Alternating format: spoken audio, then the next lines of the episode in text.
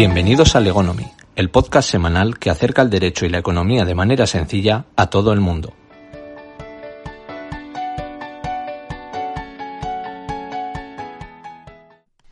Hola, yo soy Álvaro López y este es el episodio número 5 de Legonomy. Empezamos.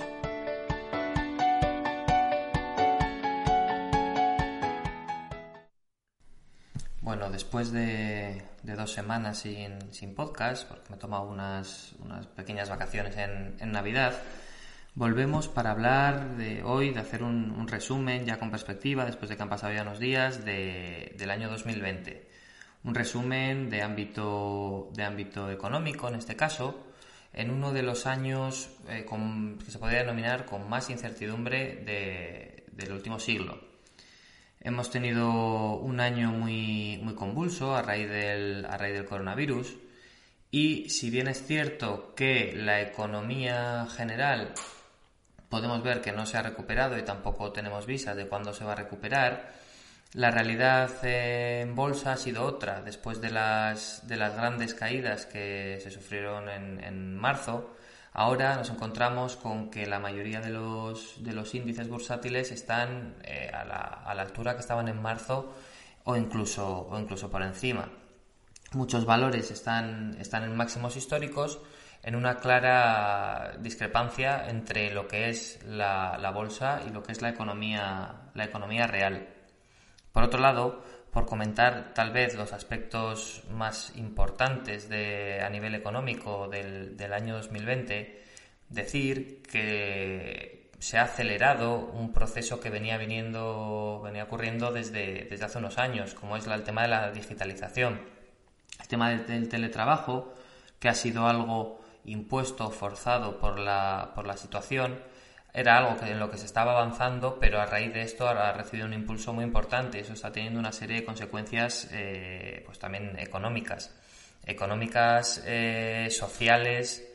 En cuanto a las empresas que generan o posibilitan esta, este teletrabajo y esta digitalización, pues vemos cómo han sido las que primero han recuperado eh, lo perdido en, los meses de, marzo y abril.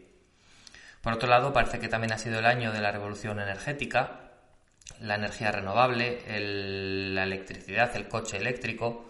Parece que ha sido también un impulso muy importante para, esto. Y eh, bueno, decir que al final, aunque ha habido muchas teorías de cómo va a ser la, de cómo va a ser la recuperación, que si la recuperación en V, la recuperación en U, parece que la que se está imponiendo de momento es esa recuperación en K. Al final, si nos imaginamos una K, vemos como hay un primer palo que es un descenso, que eso lo sufrieron todas las, todas las compañías el mes de marzo, y luego como ha habido unas que han rebotado hacia arriba, como si fuera una V, pero otras siguen manteniéndose abajo, pues sectores más castigados como la restauración, el turismo, que todavía no han empezado esa, esa escalada para arriba y muchas de ellas pues incluso han quebrado o, o están en riesgo de, en riesgo de quiebra.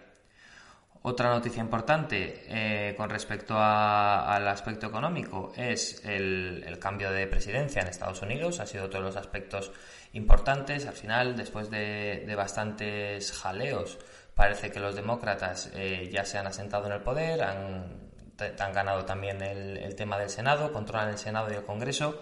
Esto tendrá consecuencias económicas los próximos cuatro años y por fin parece que ha habido un acuerdo para, después de años, un acuerdo para el tema del, Brexit. Veremos cómo se va, cómo va evolucionando, pero por lo menos es un tema que generaba incertidumbre que justo el 31 de diciembre pues acabó, acabó zanjándose.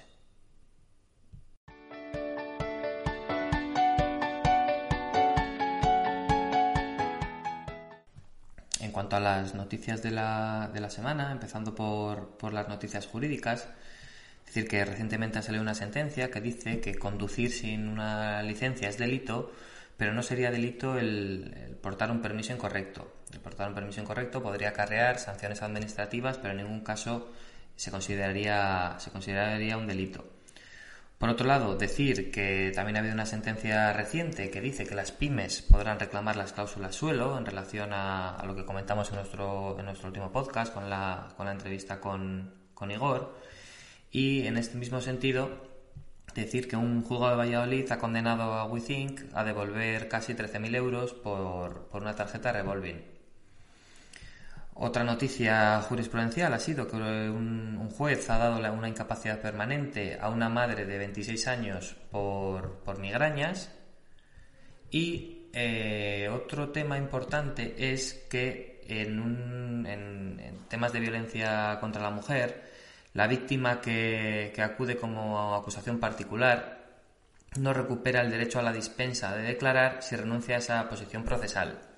Me pasó, me ha pasado esta semana justo, justo este mismo ejemplo, en el cual anteriormente, si la víctima eh, renunciaba a, personarse como acusación particular, cuando, cuando era preguntada podía, podía no responder pero en este caso de manera para proteger a la, a la víctima de posibles coacciones del, del, agresor, aunque renuncie a la situación procesal de acusación particular, no tiene la dispensa de, de, no, de no declarar y tendría que, que, declarar en la vista. Y en cuanto a las noticias eh, económicas de la semana, decir que ha salido el dato ya de la, de la cantidad que, se han, que han recibido autónomos y empresas a través de, avales de, del ICO y asciende a, a 114.000 millones de, euros. Por otro lado, han salido datos de alquiler con caídas eh, históricas del, del 7% en, en, Madrid y Barcelona. Eh, entra en vigor el día 16 de enero la denominada tasa Tobin. La tasa Tobin es una comisión que se cobrará por invertir en empresas españolas que tengan una capitalización superior a, a 1.000 millones de euros. El, dólar ha, recuperado un poco el espacio perdido en los últimos 7-8 meses desde 2020. Y bueno, y luego el, Bitcoin, no sé si habéis estado siguiendo un poco, ha tenido, tuvo los últimos, durante todo el 2020 ha tenido una, ascensión muy importante, principalmente en los últimos dos meses, en la que todos los días subía un 10 o un 15%, y esta última semana ha tenido una corrección importante, no sabemos si para seguir para arriba o, porque bueno porque es, eh, ha tocado ha tocado techo y va a empezar a, bajar. Y como noticia negativa o por lo menos preocupante de la semana es que la luz se acerca se acerca a máximos históricos de precio y bueno tampoco tampoco es el mejor momento pues un poco por la situación climática que tenemos que tenemos ahora mismo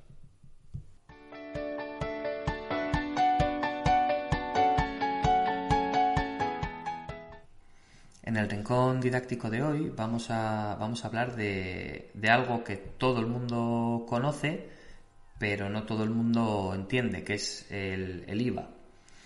El IVA, o el impuesto sobre el valor añadido, es un impuesto de naturaleza indirecta que lo que grava es el, consumo de, un producto o de un servicio.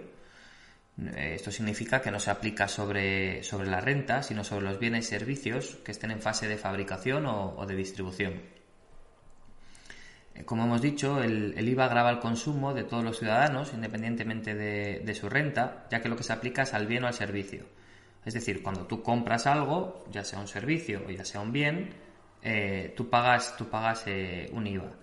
Tenemos tres tipos de operaciones que se graban con IVA, que serían la entrega de bienes y prestaciones de servicios realizadas por un, profesional o una empresa en el desarrollo de su actividad, tendríamos el segundo, la segunda operación que se graba con el IVA serían las adquisiciones intracomunitarias de bienes o la tercera sería importación, importación de bienes.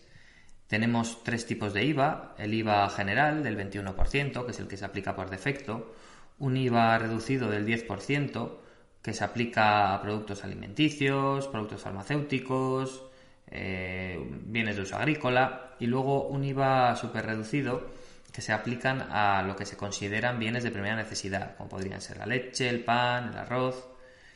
Luego hay una serie de actividades que están exentas de IVA, como son las operaciones médicas, las actividades educativas, actividades de carácter social, operaciones financieras y de seguro y operaciones, operaciones inmobiliarias.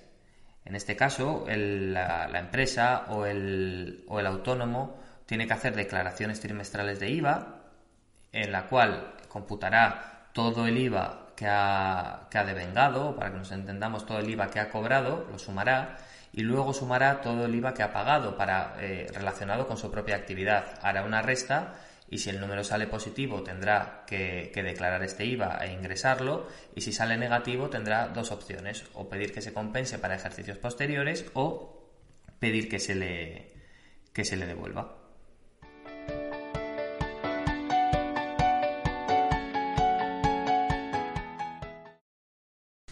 En la historia curiosa de la semana, hoy os voy a contar cómo, a qué se dedicaban 10 de las, de las empresas más conocidas del mundo, del mundo actualmente hace ya, hace ya algunos años. Samsung, por ejemplo, en 1938 era una empresa que, que vendía pescado y otros comestibles. Toys R Us en 1958 vendía únicamente carritos de bebé y cunas. Nintendo en 1889 era una empresa japonesa que vendía cartas y arroz instantáneo. Virgin Records en 1972 era una tienda de, discos piratas. Ford en 1896 eh, se inició en un, en un, granero del que tuvieron que, salir porque no, porque no entraban. Coca-Cola en 1886 vendía un jarabe para, cefaleas y, y náuseas. Marriott en 1927 vendía cerveza fresca y chili con carne. Starbucks en 1971 ya vendía café, pero en este caso vendía café, café a granel. McDonald's en 1948 era un único restaurante que contenía una, barbacoa familiar. Y Bayer en 1867 era una tintorería.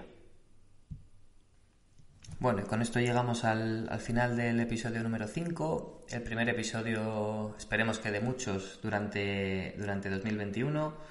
Y si os ha gustado, ya sabéis, recomendadlo, dadle a, me gusta en, en iVoox, en Spotify, todos esos sitios. Un saludo y sed legales.